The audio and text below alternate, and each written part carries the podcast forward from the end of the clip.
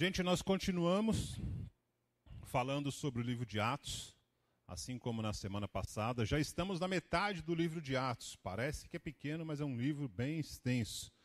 Vamos começar hoje a partir do capítulo 14, do versículo 1. Uh, Para quem não me conhece, eu sou o Sandro, sou aqui da casa também.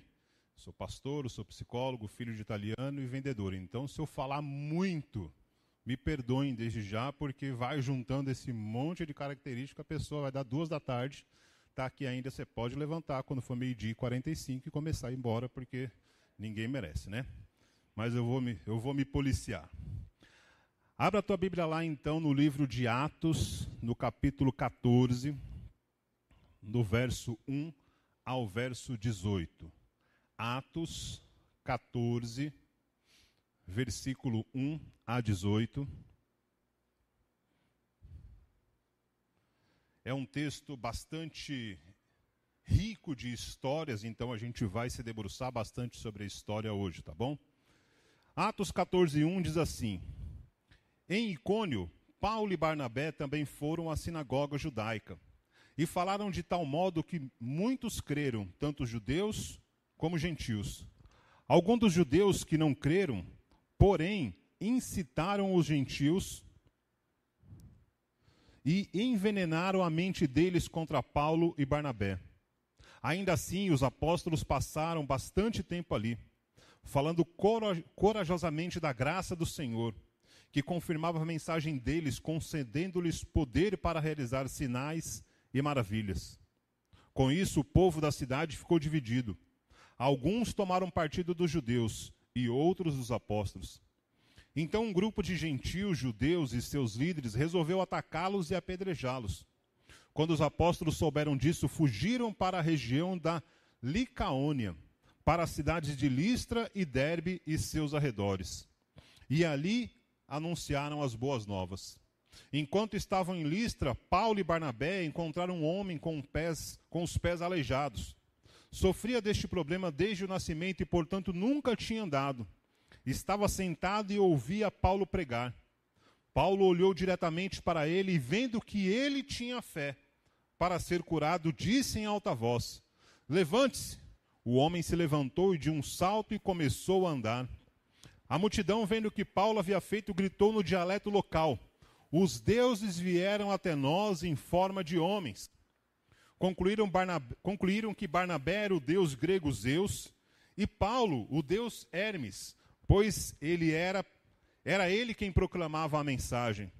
O sacerdote do templo de Zeus, que ficava na entrada da cidade, trouxe touros e coroas de, touros e coroas de flores até a porta da cidade, pois ele e a multidão queriam oferecer sacrifício aos apóstolos. Quando Barnabé e Paulo ouviram o que estava acontecendo, rasgaram as roupas e correram para o meio do povo, gritando: Amigos, por que vocês estão fazendo isso? Somos homens como vocês. Viemos lhe anunciar as boas novas, para que abandonem estas coisas sem valor e se voltem para o Deus vivo, que fez os céus e a terra, o mar e tudo que neles há.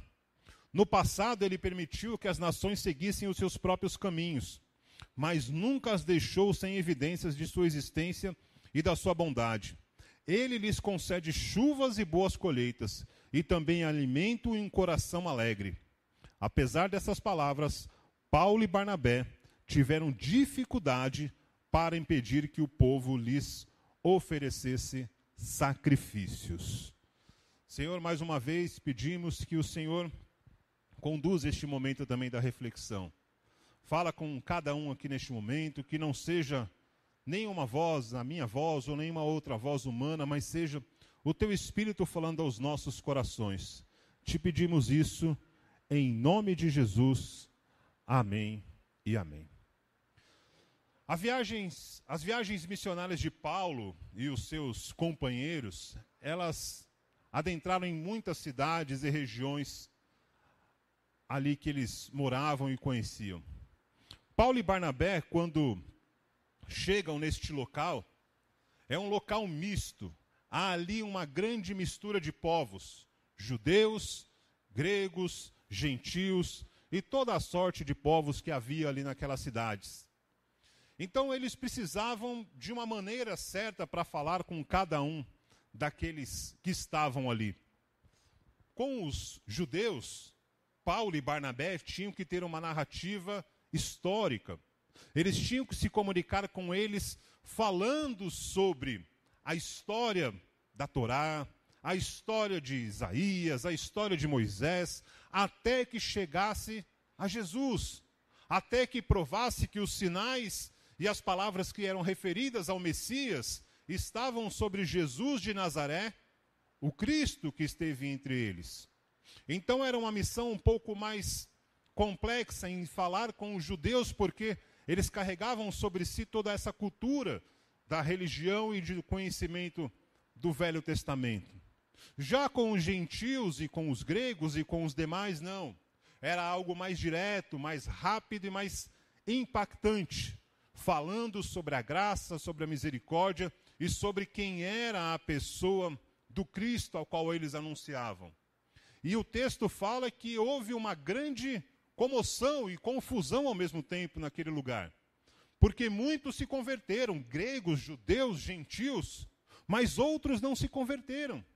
E de repente, como a gente vê, infelizmente, nos dias de hoje, aquela cidade ou, ou aquela região se dividiu. Uns acreditaram e aceitaram.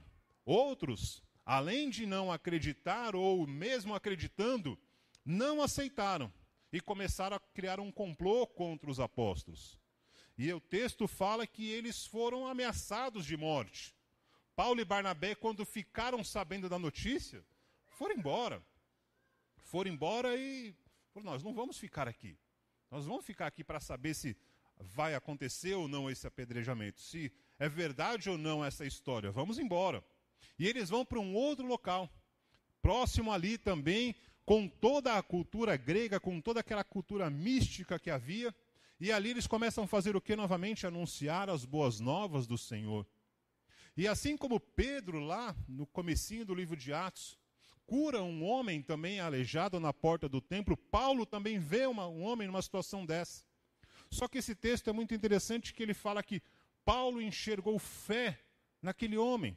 A fé daquele homem podia curá-lo. E Paulo vai e fala: levanta e anda. E aquele homem levantou e andou e foi curado diante de todos que estavam ali. Ora, conforme diz o texto, foi uma loucura, porque já havia ali toda uma, vamos dizer assim, um conhecimento para esse tipo de acontecimento. Quando algo fora do natural acontecia, eles acreditavam isso aos deuses local, a Zeus, Hermes e tantas outras coisas. Quando a gente lê esse texto aqui nos dias de hoje, principalmente para os mais apaixonados por cinema, fala: "Nossa, Thor, Homem-Aranha, Homem de Ferro, daqui a pouco vai aparecer todo mundo, porque é algo que a gente tem visto na cultura pop atual, no cinema, tudo, mas era parte e é parte da história e da mitologia grega, e eles criam muito daquilo.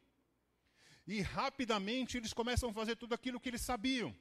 Opa, se os deuses estão entre nós, se os deuses estão aqui fazendo sinais e maravilhas, nós precisamos fazer a nossa parte. Qual era a parte? Sacrifícios aos deuses. Precisavam agradecer aos deuses em forma de sacrifício. E Paulo e Barnabé vendo aquilo, eles falam: não, não façam isso. Não é necessário fazer nenhum sacrifício por, por isso que está acontecendo. A graça é de graça. A bondade do Senhor também é de graça. E o milagre é consequência da graça e da bondade de Deus. Eles falam assim claramente: nós somos homens como vocês. Nós somos falhos como vocês. Não fomos nós que operamos o um milagre, mas foi Deus que fez isso pela sua graça e pela sua misericórdia. E lá no versículo 18, onde a gente termina de ler, ainda fala que eles tiveram dificuldade para convencer o povo de tudo aquilo. Quando Paulo e Barnabé começam a explicar o cumprimento das profecias, os judeus começam a se converter. Os judeus começam a entender que aquilo era com eles. Os judeus começam a entender que aquilo estava fervendo no coração deles. Sabe quando a gente começa a ouvir uma história que a gente já conhece, que está internalizada, aquela história começa a fazer sentido no nosso interior. Você começa a ouvir uma música que você conhece muito bem, de repente você está cantando aquela música sem perceber, porque você já conhece muito bem a letra daquela música. Você começa a se deparar com um assunto a qual você gosta e tem muita dedicação. Antes que a pessoa termine a frase, você já sabe mais ou menos o que ela vai dizer, porque aquilo faz parte do seu interior, está dentro de você. E conforme Paulo e Barnabé iam anunciando, os judeus iam se convertendo porque aquilo começou a fazer sentido no interior deles, começou a arder os seus corações. Mas se a gente olhar historicamente, por que, que eles chegam e vão primeiramente na sinagoga? Eles poderiam ir numa praça, eles poderiam anunciar o evangelho em qualquer lugar, eles poderiam parar da cidade e fazer ali, mas eles vão primeiramente na sinagoga. Lá em Romanos 1, 16, a palavra, o próprio Paulo escrevendo aos Romanos diz assim: Porque não me envergonho do evangelho de Cristo, pois é o poder de Deus para a salvação de todo o que aquele crê, primeiro do judeu e também do grego. Havia uma cultura forte naquela época entre eles, que primeiramente deveria ser anunciada ao judeu e depois ao grego e depois aos gentios. O que Paulo estava fazendo era simplesmente cumprindo uma regra cultural. Mas com o passar do tempo e chegando nos dias de hoje, graças a Deus, isso já não existe, parou de existir e hoje já não existe mais. Mas não foi uma coincidência ele ir primeiramente à sinagoga. Ele estava indo porque fazia parte da cultura judaica. E na sinagoga, certamente a maioria das pessoas que estavam ali dentro eram judeus. E a outra parte eram gregos ou gentios que estavam fazendo parte daquela comunidade, daquela sinagoga. Então, por isso que eles começam e iniciam a pregação, o anunciamento das boas novas dentro de uma sinagoga. No versículo 2, a gente vai praticamente ler esse texto durante toda a pregação para que a gente tenha entendimento. Como eu disse, ele é bem carregado de fatos históricos e importantes. No versículo 2 de Atos 14, que nós acabamos de ler, eu vou repetir o versículo. Alguns dos judeus que não creram, porém, incitaram os gentios e envenenaram a mente deles contra Paulo e Barnabé. Os judeus usavam, usaram a população na tentativa de ir contra os apóstolos. Lucas, que é o escritor, ele chama aquele, aquele povo todo de irmãos. Mas havia entre eles irmãos e irmãos.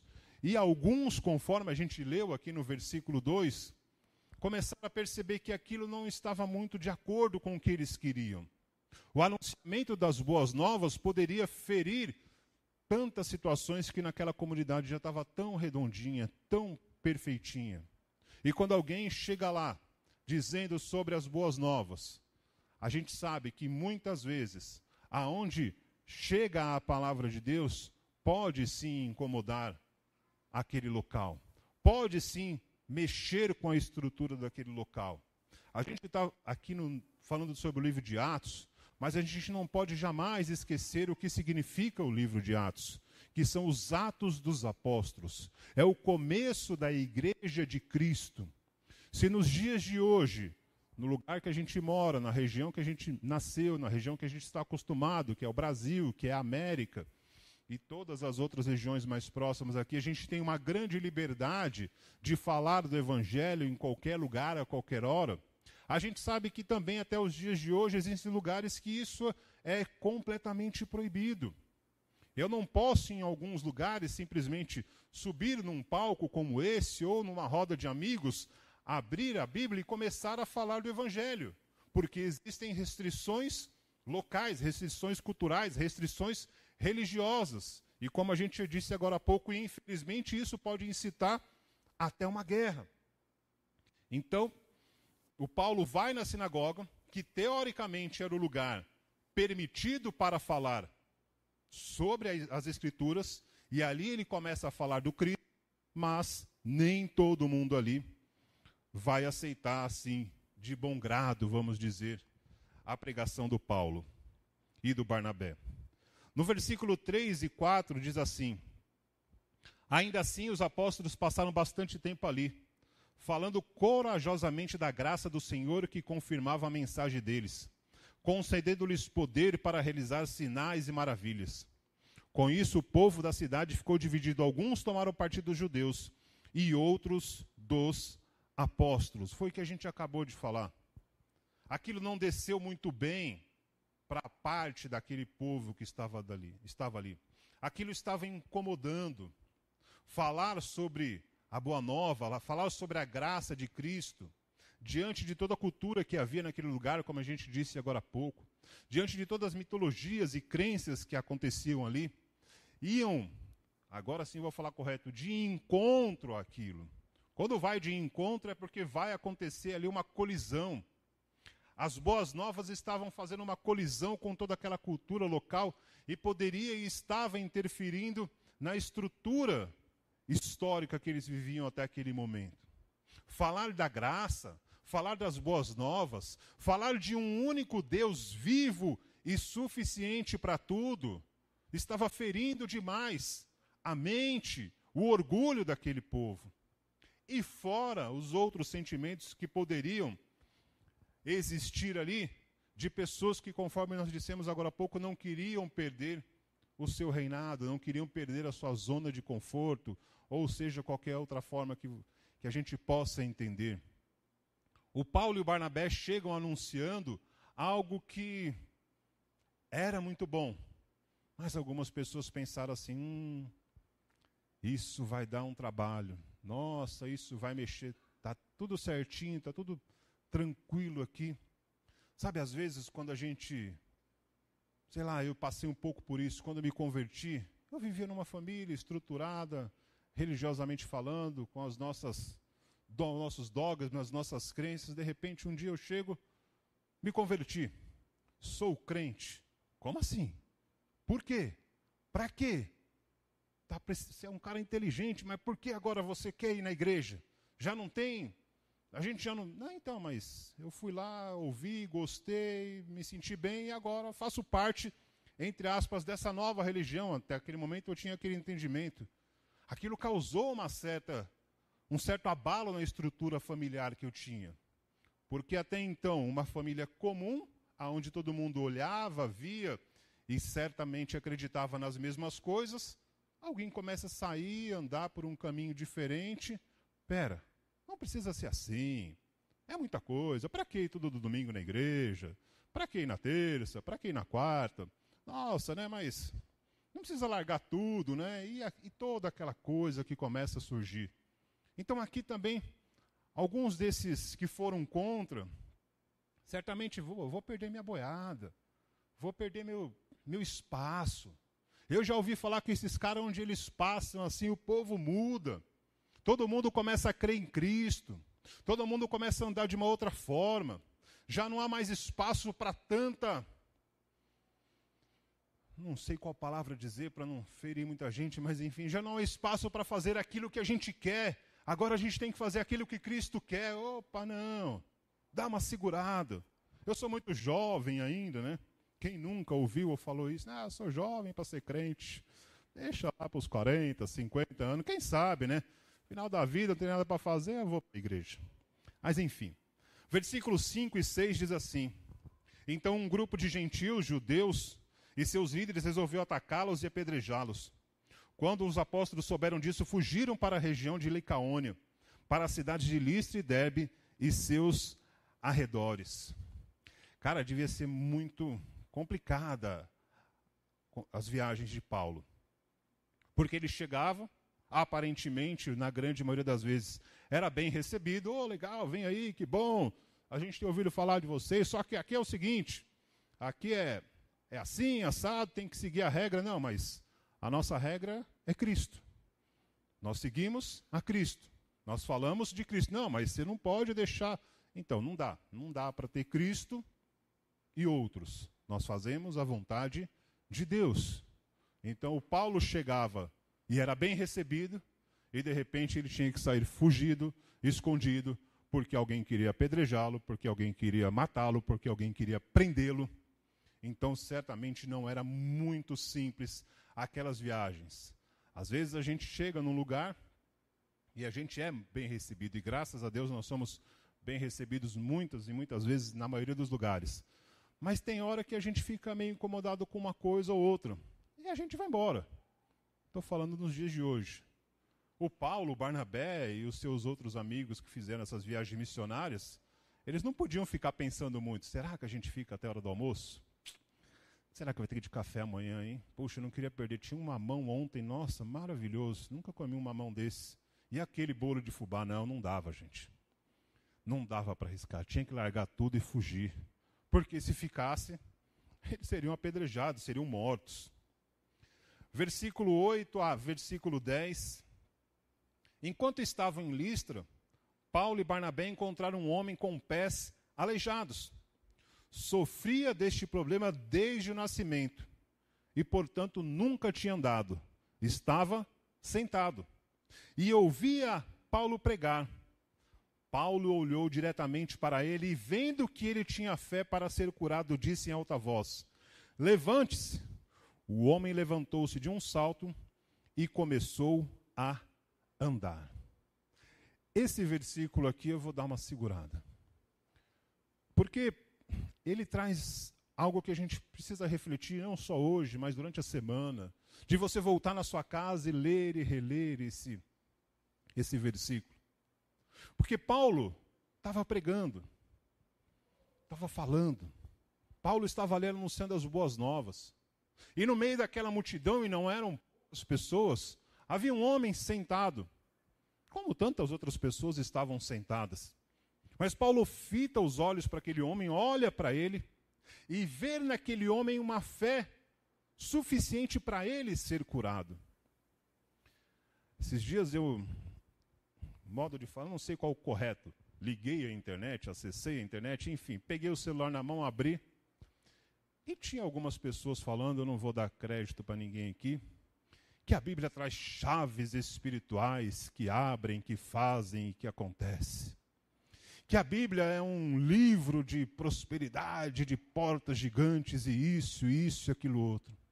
Que quando eu leio a Bíblia eu consigo tirar o máximo de mim, porque a Bíblia me faz alguém mais do que não sei o quê.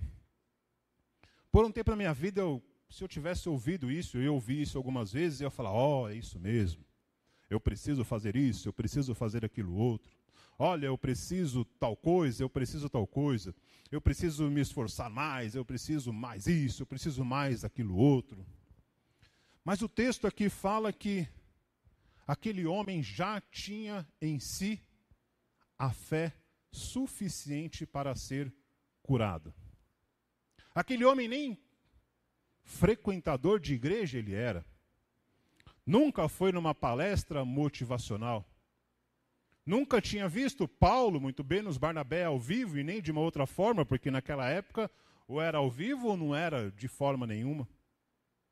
Algo estava fervendo já no seu coração. A Bíblia não fala, mas eu acho que ele acabara de se converter naquele momento. Porque ele começou a ouvir a palavra e ele já tinha fé suficiente para ser curado de algo que ele estava vivendo a vida inteira, ou seja, ele era aleijado de nascença. Lá em Romanos 5, abra lá em Romanos 5, no capítulo, no capítulo 5, no versículo 8 em diante.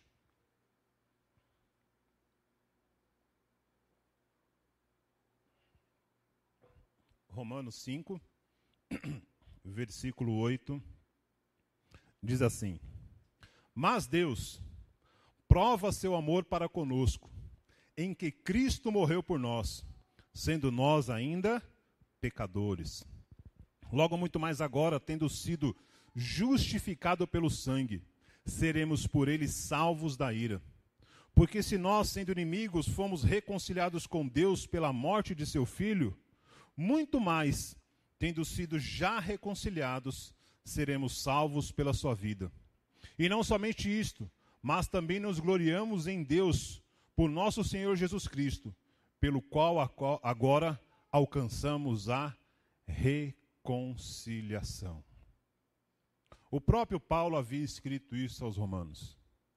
Pela graça em Cristo Jesus, nós somos reconciliados com Deus. Pela graça em Cristo Jesus, nós recebemos a fé da salvação. Pela graça em Cristo Jesus, nós já temos em nós tudo o que é mais suficiente e necessário para qualquer coisa da nossa vida. O que o Paulo fez aquele homem foi simplesmente dizer a ele: pode levantar já, porque a fé que você tem te curou. Pode levantar já, porque Cristo habita em você e você não precisa de mais nada. Pode levantar e andar, porque a partir de hoje a sua vida vai ser junto do Salvador. O Paulo só fez aquele homem entender o que havia acontecido com ele. Esses meus amigos, vou chamar de meus amigos, da internet, que vivem dizendo isso, que eu preciso e nós precisamos de chaves. Gente, a fé suficiente já está viva nas nossas vidas ela é conhecida e reconhecida por todos, neste e em qualquer outro mundo, por Cristo, por ser a morte de Cristo que nos reconciliou com o Pai. Todos nós estávamos como judeus, gentios, desviados, aleijados, coxos, deixados à beira do caminho ou qualquer outra coisa parecida. Mas um dia nós tivemos um encontro com Cristo. Na primeira, na segunda, na terceira reunião que você foi, na primeira, na segunda, na terceira vez que você ouviu uma música, na primeira, na segunda, na terceira vez que você leu a Bíblia, eu não sei. Cada um de nós temos a nossa experiência pessoal, mas um dia isso aconteceu e entrou em nós a fé suficiente para mudar completamente a nossa vida em todos os sentidos. E aquele homem viveu isso naquele momento, porque a fé estava nele suficiente para fazê-lo andar. Não foi Paulo, não foi Barnabé, foi a salvação de Cristo que entrou na vida daquele homem. No versículo 11, nos versículos 11 a 13, voltando a Atos 14, fala assim: A multidão, vendo que, o que Paulo havia feito, gritou no dialeto local: Os deuses vieram até nós em forma de homens. Concluíram que Barnabé era o deus grego Zeus e Paulo o deus Hermes pois era ele quem proclamava a mensagem. O sacerdote do templo de Zeus, que ficava na entrada da cidade, trouxe touros ou bois e coroas de flores até as portas da cidade, pois ele e a multidão queriam oferecer sacrifícios aos apóstolos. Aquele povo não fez nada de errado. Nada. Eles só fizeram aquilo que eles sabiam. Eles só estavam repetindo aquilo que eles criam.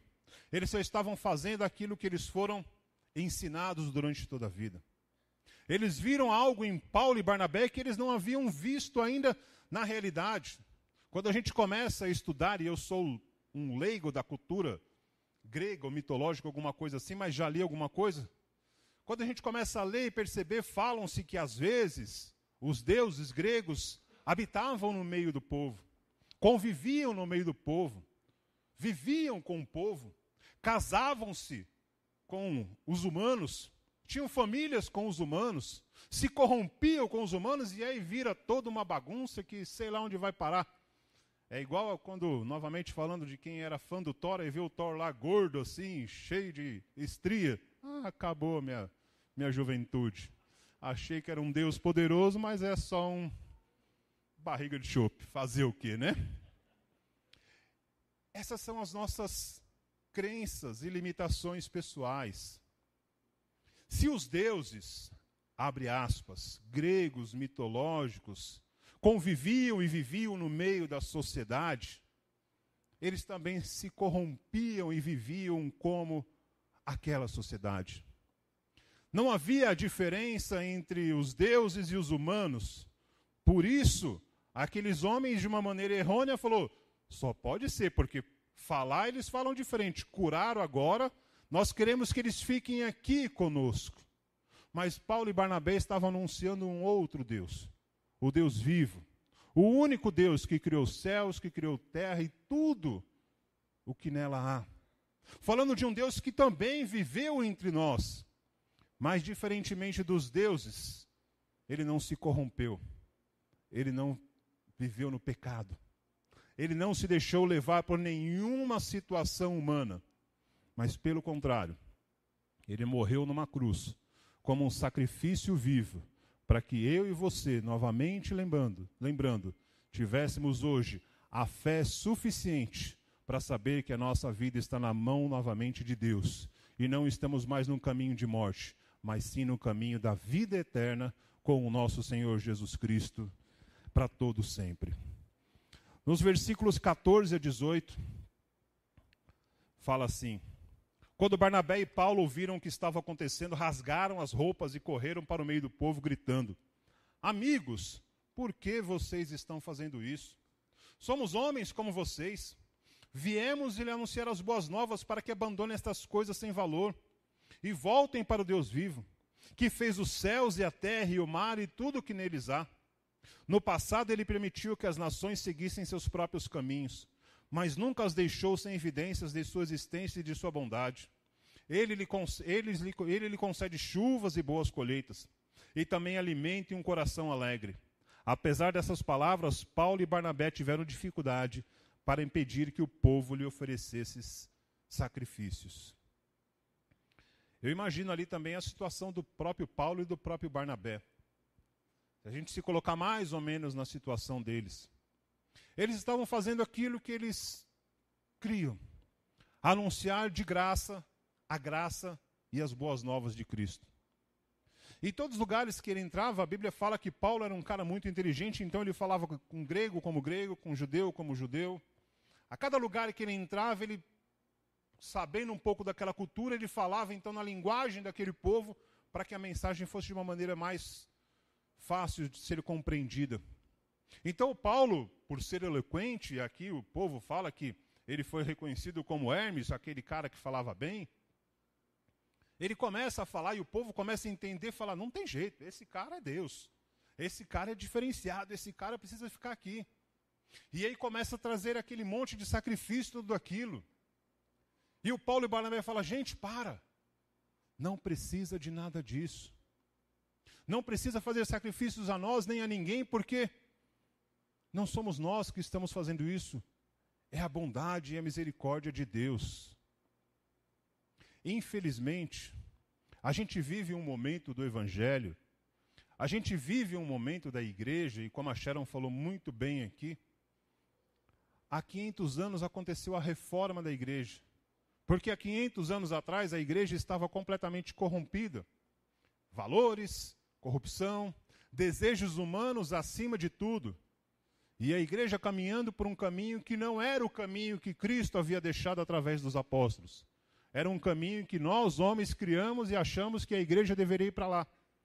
500 anos atrás. Só o Raul Seixas deve lembrar disso, né? Nasceu há 10 mil anos, a gente não estava lá. Só que hoje, 500 anos depois, parece que a gente está há 500 anos atrás. Infelizmente, a gente vê, muitas vezes, abre aspas, a igreja caminhando por um caminho que não é o caminho da igreja. O evangelho caminhando por um caminho, ou os evangelhos que surgem nos dias de hoje, que não são o caminho do evangelho verdadeiro e puro de Cristo. O desejo dos líderes, enfim, das pessoas que se colocam na condição de mensageiros da palavra de Deus, buscando para si, em primeiro lugar, a glória, a honra e, por que não, o sacrifício, né? Oh, meu Deus, chuvinha, um boizinho morto. Para quem não é vegano, ó, já pensou? Por que não, né? Afinal de contas, né? Sou filho de Deus, né? A gente tem justificativa. A gente consegue buscar até texto bíblico para vai dar. O obreiro é digno do seu salário. Eu preciso receber, ó, eles estão fazendo isso porque viram o poder de Deus na minha vida, então o poder de Deus me faz uma pessoa mais que vencedora, claro, um boi do ano, quem não vai querer um boi do ano, né? Opa! Flores, oh maravilha, vamos hospedar onde comer, no melhor restaurante, viver isso e aquilo, aquilo outro. Ora, eles mesmos falaram aqui, Paulo e Barnabé, Deus pode dar tudo isso e muito mais. A bondade e a misericórdia de Deus traz chuva, como no dia de hoje, traz sol, como ontem, traz a boa colheita, traz tudo. Tudo que a gente precisar, Deus vai realmente nos sustentar. Mas aqueles sacrifícios que estavam acontecendo ali, aquela forma de agradecimento, para. A gente não precisa disso. Deus não precisa disso. A graça do Senhor não nos ensinou isso. Eu acho que Paulo e Barnabé começaram a lembrar ali, cada um do seu momento, da sua conversão.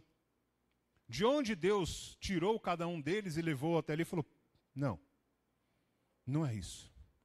Não foi para isso que ele me trouxe aqui. Eu sei que nos dias de hoje é difícil para chuchu. Às vezes a gente identificar é de Deus ou não é de Deus. Nossa, mas é um convite tão bom. Hum, será que não é Deus? Ufa, chegou a minha vez, né? Gente, eu não sei. Eu não vou entrar aqui nessa linha agora porque eu brinquei agora à parte, eu tenho eu tenho fome também, então eu não vou passar do meio-dia ficar falando aqui, senão a gente vai até. E eu não vou entrar nessa linha para discutir se é de Deus ou não é de Deus. Mais ou menos igual Paulo, eu olho para você e vejo que você tem uma fé suficiente para discernir o que é de Deus e o que não é de Deus. Para entender os convites que possam surgir, aceitar ou não aceitar.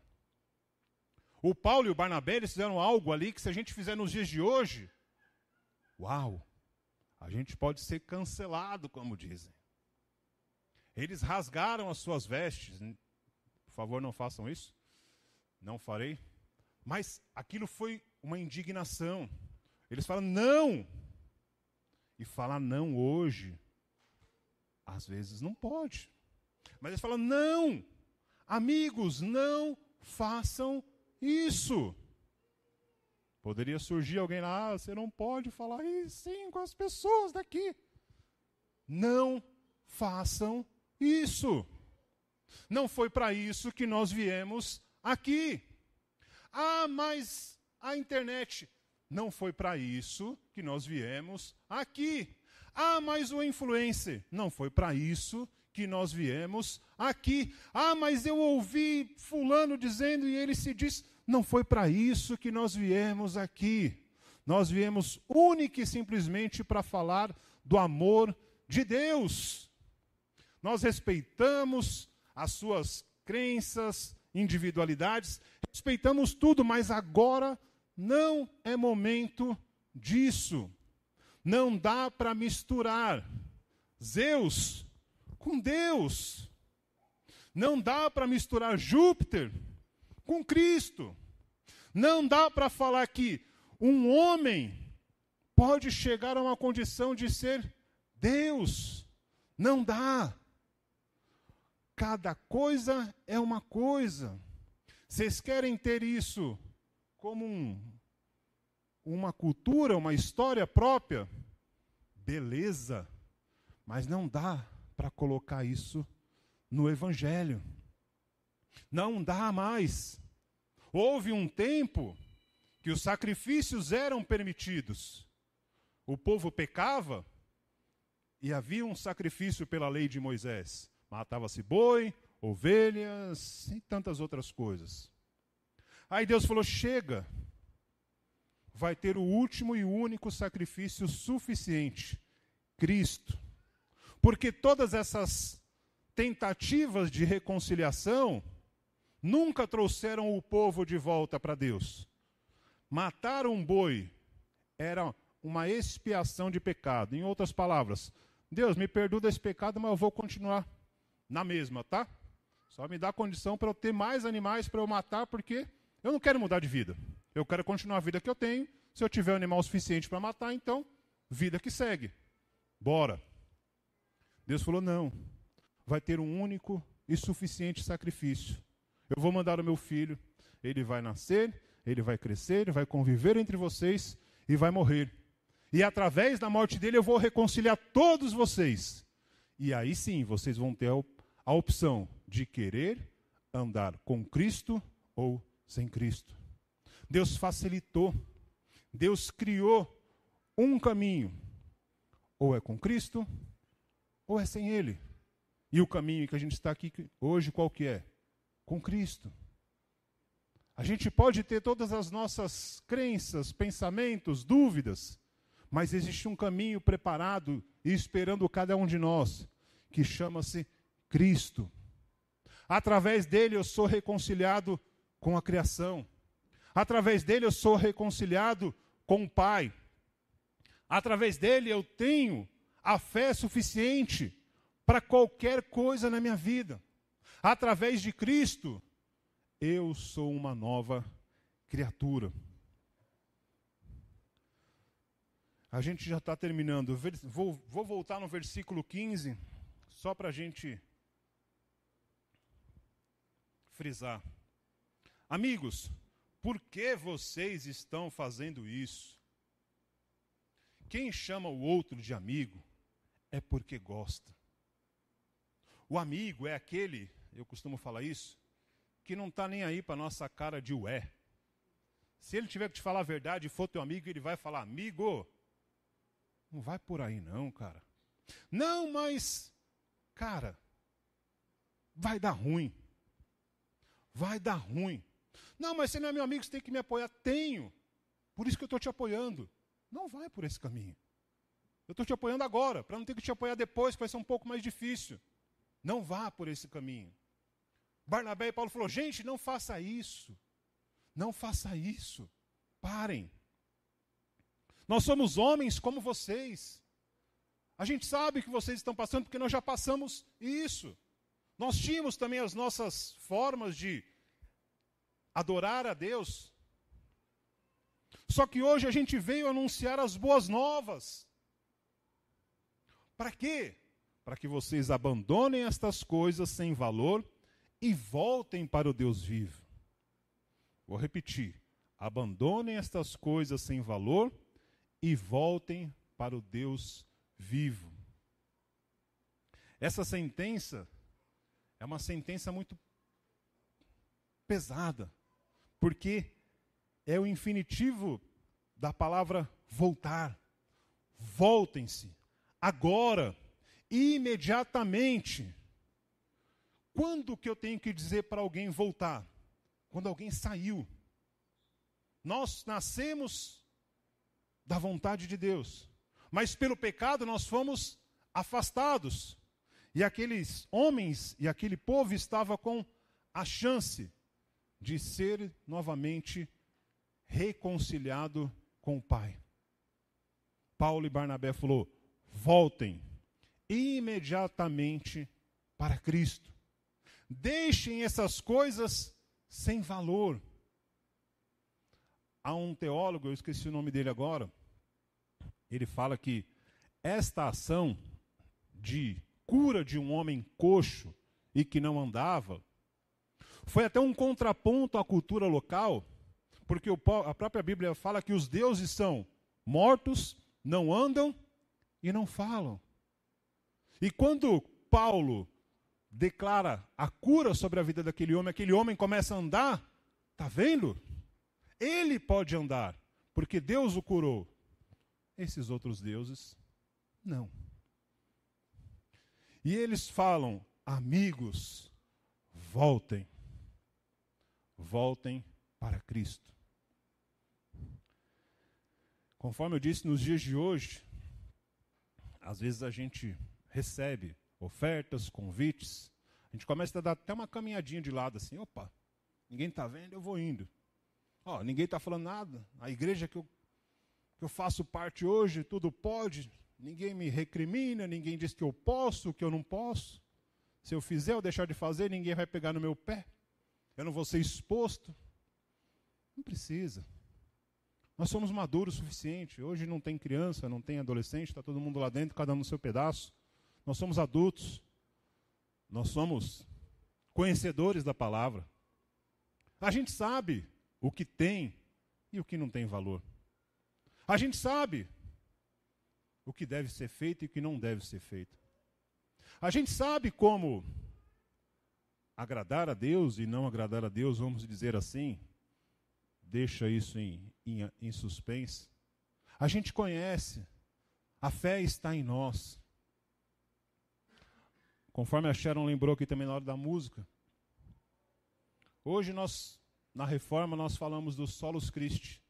Somente Cristo.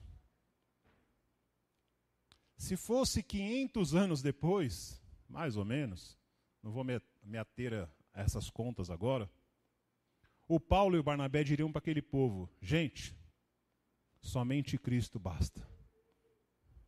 Somente Cristo. Todas essas outras coisas sem valor, não, vocês não precisam mais. Vocês não precisam mais. Nós viemos aqui entregar para vocês a única coisa que importa: somente Cristo. Eu não sei se você veio aqui hoje em busca de outra coisa, tomara que não. Mas você só vai levar para casa uma coisa: Cristo. Eu não vou acabar o culto dizendo, ah, sua semana vai ser, sua semana vai ser Cristo. O seu domingo vai ser Cristo. Todo o restante da tua vida vai ser Cristo. É só isso que nós precisamos. Somente Cristo. O que tem valor na sua vida? Eu não sei. O que não tem valor na sua vida? Eu também não sei. Quais são as situações que às vezes passam na sua mente que pode ter balançado a sua fé? Ah, eu acho que esse negócio de. Como que é lá? O céu do, do Thor lá? Esqueci. Ajuda aí, sei.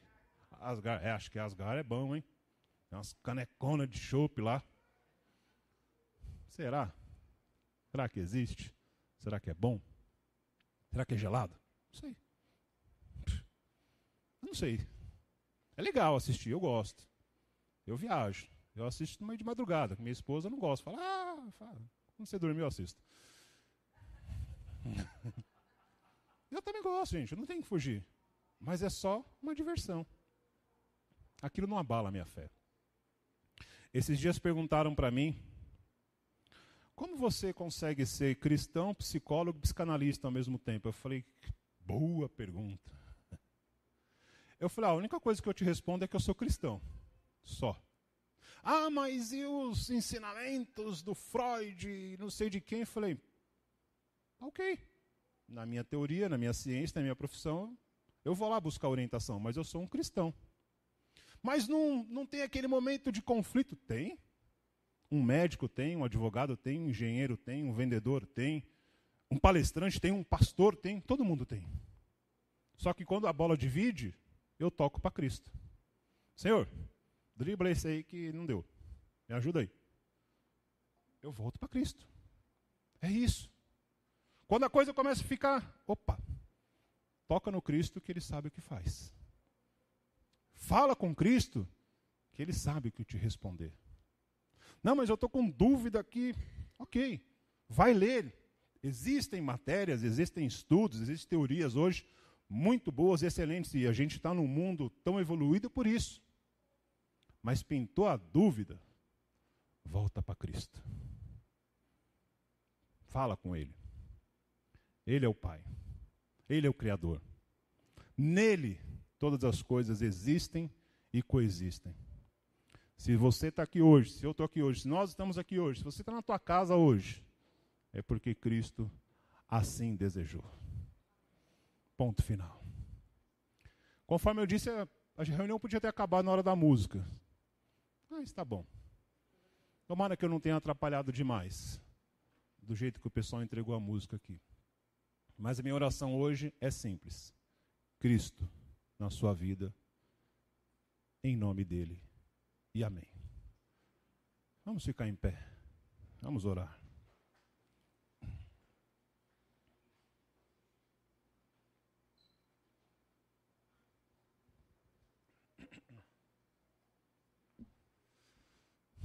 Obrigado, Senhor, por, por esta manhã. Obrigado, Senhor, por, por tudo que o Senhor já tem feito hoje. Obrigado porque quando a gente voltar a ter dúvidas, e vamos voltar a ter dúvidas, quando a gente voltar a ter incredulidade, vamos voltar a ter incredulidade em vários momentos. Quando a gente tiver medo, ansiedade, tantas outras coisas, nós sabemos que podemos recorrer a médicos, profissionais, tudo que existe hoje, medicina, ciência, tecnologia, veio do Senhor. O Senhor nos capacita para isso também, para que sejam ferramentas que nos auxiliam no dia a dia, que nos dão força, que nos dão recursos para suportarmos os dias que vivemos. Mas quando existir algum momento que tudo isso se mostrar insuficiente, nós já tivemos ter feito várias e várias tentativas nos dá força para fazer como aquela mulher do fluxo de sangue. Se eu simplesmente tocar em Cristo, eu serei curada. Aquela mulher não pensou duas vezes. Ela tocou em Cristo e ela foi curada. E hoje nós queremos ter essa disposição. Tocar no Senhor, sentir o Senhor e saber que tudo na nossa vida se resume em Cristo. Obrigado mais uma vez por ser o Cristo das nossas vidas. E somente em Ti nós podemos entregar sempre, sempre, sempre ao Senhor toda a honra, toda a glória e todo o louvor. Obrigado mais uma vez. Dá-nos um restante de domingo abençoado, cada um na sua casa, na sua família, no seu trabalho, onde quer que estejamos. Que o Senhor nos guarde, que o Senhor nos cubra e que Cristo seja o todo suficiente para as nossas vidas. Obrigado, Senhor, em nome de Jesus. Amém.